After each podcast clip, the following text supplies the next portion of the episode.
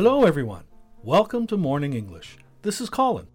Hello, everybody. This is Blair. 欢迎大家收听早安英文。 在节目的开始，给大家送一个福利。今天给大家限量送出十个我们早安英文王牌会员课程的七天免费体验权限，两千多节早安英文会员课程以及每天一场的中外教直播课，通通可以无限畅听。体验链接放在我们本期节目的 show notes 里面了，请大家自行领取，先到先得。Blair, as an English major, have you ever thought about being an interpreter? Yes, when I was in college, my dream was to be an interpreter after graduation. So, what stopped you from doing that? Well, it turns out it's way more difficult than I thought before, and I love being a teacher, but I still do it sometimes as a part time job. Oh, that's good. But you were right. Being a professional interpreter is more than just knowing the language. Yes, exactly. Well, speaking of which, do you know the Chinese interpreter Zhang Jing, who just became an internet hit recently? Oh, yeah, I know this girl. She is amazing. I mean, she can literally do anything. Well, why don't we talk about her today? 看来我们高令老师也是张京的迷弟哦。那今天我们就和大家一起来聊一聊啊，靠实力火上热搜的最美翻译张京吧。so Zhang Jing is an interpreter. We've been using the word interpreter a lot. Yes. Um, interpreter means a person whose job is to translate what somebody is saying into another language. 对，interpreter 就是我们说的口译员啊。那工作呢，就是把别人的话翻译成另外一种语言。那 interpreter 和 translator 有什么区别呢？Well, that's a very good question. An interpreter serves as a medium between two different people, and it's uh, it's done spoken. 哦，就是说，interpreter 的话呢是作为中间人的口译，对不对？Yes, and translators work on their own, and they translate documents, and you know sometimes they they use dictionaries. 啊。那 translator 的话，更多就是文书的一些翻译工作了。一般呢，就是自己一个人工作。So interpreter is a higher level. Oh yeah. Exactly. So that's why I think um, the girl Zhang Jing is fantastic. She went viral for her eloquent translation of China's foreign policy chief Yang Jiechi's speech at the U.S.-China summit in Alaska. 对张京呢，因为在阿拉斯加举办的中美战略对话的会议上的精彩翻译啊，而迅速走红。那刚刚我们 Colin 老师用到了这个词 “go viral”。Yes. Go viral means something spreads rapidly through a population by being frequently shared with a number of individuals. Right, viral 就是我们说的病毒性的，大家应该都知道，病毒的传播速度非常快，对不对？那像病毒一样快速的传播，所以引申意思啊，就是我们说的迅速走红。张京呢，因为他的 eloquent translation 而迅速的走红。那 eloquent 这个词，我们也可以来学习一下。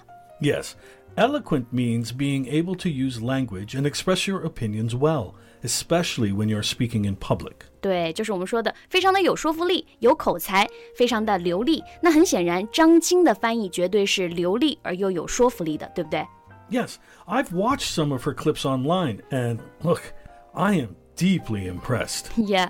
Because she not only masters English and Mandarin, but also so many other fields. Yes, exactly. I bet she has an IQ of more than 150. Otherwise, she just wouldn't be able to handle everything that well. 哇，那是相当高的一个评价了。我们高林老师说，张京的智商一定有一百五以上，否则他不可能如此完美的掌握那么多专业领域的一些词汇啊。那我们刚刚提到的这个词啊，master 就表示精通、极度的熟练。Yeah, master means to learn or understand something completely. For example, you can say French is a language I have never mastered. Yes. And do you know what really pisses me off? What? Well, she becomes so popular and gets so many compliments, but there are still comments like, oh, what's that accent? Or, she doesn't sound like a professional interpreter with that accent. Just stuff like that. Jeez. Can't believe it.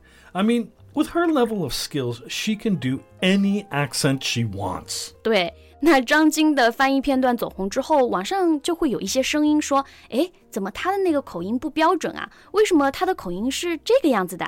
那其实啊，以张京的水平来说，任何一种口音都是信手拈来。Yeah, but look, it's just in this kind of formal occasion, she's using a neutral Chinese accent, so people can know that she's from China. 对，那我们 Colin 老师刚刚也解释了啊，在这种正式的翻译场合呢，用比较中性一点的中式口音，能够让参会人员一下子就知道，哦，你是中国来的翻译。那我们说的比较中性的口音，我们就可以用 neutral accent。That's right. Look, a neutral accent is an accent that is not discernible as originating in any specific region. And as I just said, she can do any accent she wants with her English ability, but a neutral one is a better choice for that situation. Right. And she also turned down offers from Tsinghua and Peking University to pursue her dream. And she went to the China Foreign Affairs University, right? Yes. Well, I can totally understand that. She has everything it takes to be a diplomat. 对，那看过张京个人介绍的同学应该记得啊，他从小的一个愿望啊，就是做一个出色的外交官。那外交官的英文表达就是 diplomat。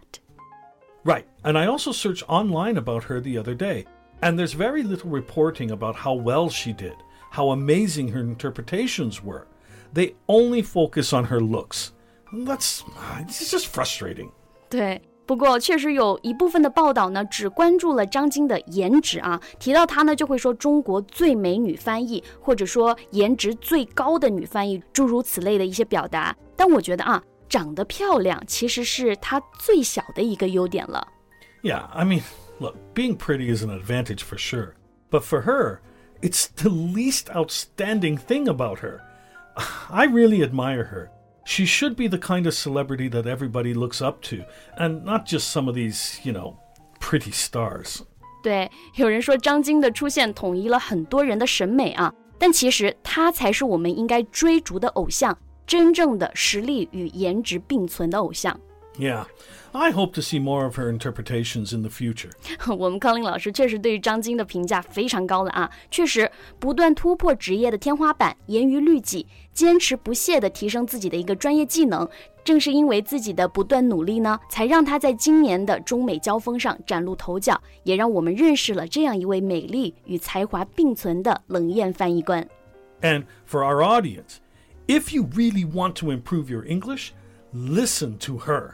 那我们想要提升英文的同学啊，也可以多去看一看张晶的翻译，一定会对你的学习大有帮助的。OK，那我们今天的节目就到这里了。That's all for today's podcast. This is Colin. And this is Blair. See you next time. Bye. 今天的节目就到这里了。如果节目还听得不过瘾的话，也欢迎加入我们的早安英文会员。成为会员，您就可以无限畅听我们每天一场免费的中外教直播课，以及两千多节原创系统课程了。今天我们限量送出十个七天免费试听权限，试听链接放在我们本期节目的 show notes 里了，请大家自行领取，先到先得。This podcast is from Morning English. 学口语就来早安英文。